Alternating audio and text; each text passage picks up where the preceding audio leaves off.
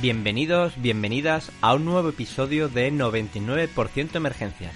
Soy Álvaro Trampal, enfermero de simulación, y en este episodio hablaré de un tema que me gusta muchísimo, la fisiopatología del shock en el paciente traumático.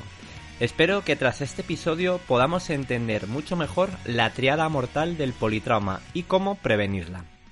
Tenemos que recordar que la hipotensión, taquicardia o piel fría, húmeda y pegajosa no es una definición de shock, sino unas manifestaciones sistémicas del shock. Según el Pre-Hospital Trauma Life Support, define el shock como la oxigenación insuficiente a nivel celular, lo que conduce a un metabolismo anaeróbico y pérdida de producción de energía necesaria para sostener la vida. Pero vamos a adentrarnos un poco más en la fisiología del shock de forma fácil y rápida. Recordemos que la célula necesita energía para funcionar. ¿Y cómo consigue esa energía? A través de glucosa y oxígeno.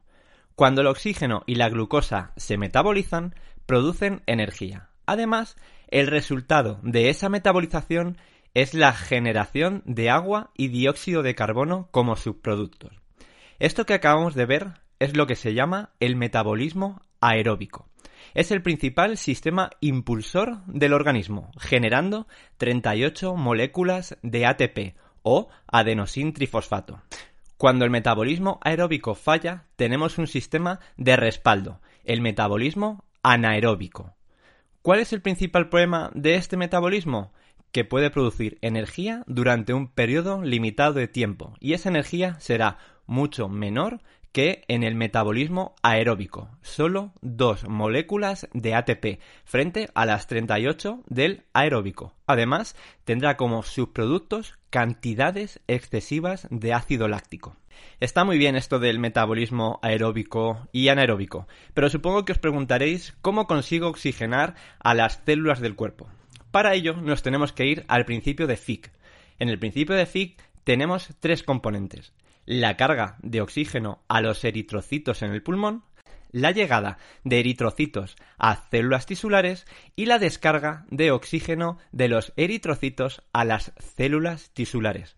Este principio será vital para evitar o revertir el metabolismo anaeróbico y por tanto evitar la muerte celular y la muerte del paciente. Pero, ¿Cómo lo hacemos? Vamos a simplificar más el manejo del paciente traumático para evitar la triada mortal. Acidosis, coagulopatía e hipotermia.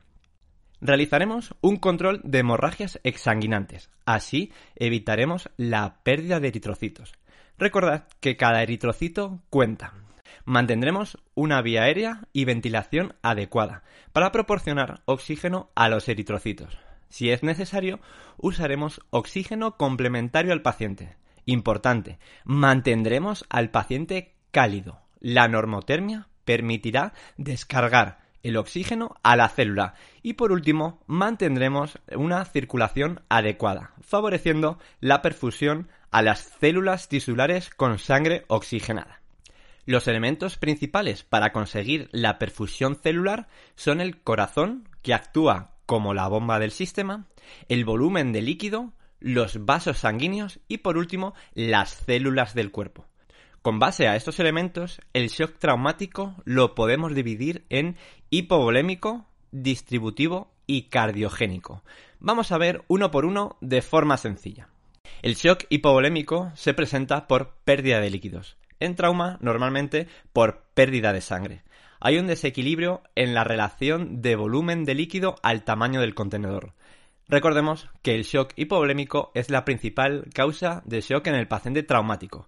En episodios anteriores hablé de la hipotensión permisiva en el shock. Os recomiendo que lo escuchéis si queréis ampliar información. El shock distributivo o vasogénico se produce cuando el contenedor vascular se agranda, pero sin un aumento del volumen de líquido se puede encontrar en un paciente que sufre una lesión en la médula espinal.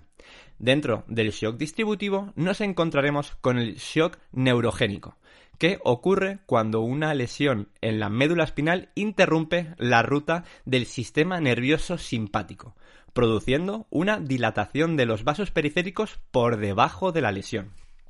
Por último, otro tipo de shock importante en el trauma es el shock cardiogénico, Este puede ser intrínseco por daño directo en el corazón, como el daño al músculo cardíaco o alteraciones valvulares, o extrínseco relacionado por problemas externos al corazón, como el taponamiento cardíaco o neumotoras a tensión. Hasta aquí el episodio de hoy. Muchas gracias por escucharme y en el siguiente episodio cambiaremos de tema. Haremos un repaso a la auscultación pulmonar y los principales ruidos patológicos. Ya sabéis que si queréis más información la podéis encontrar en redes sociales arroba enfermero de simulación o en la web www.enfermerodesimulación.com. Hasta pronto y cuidaros mucho.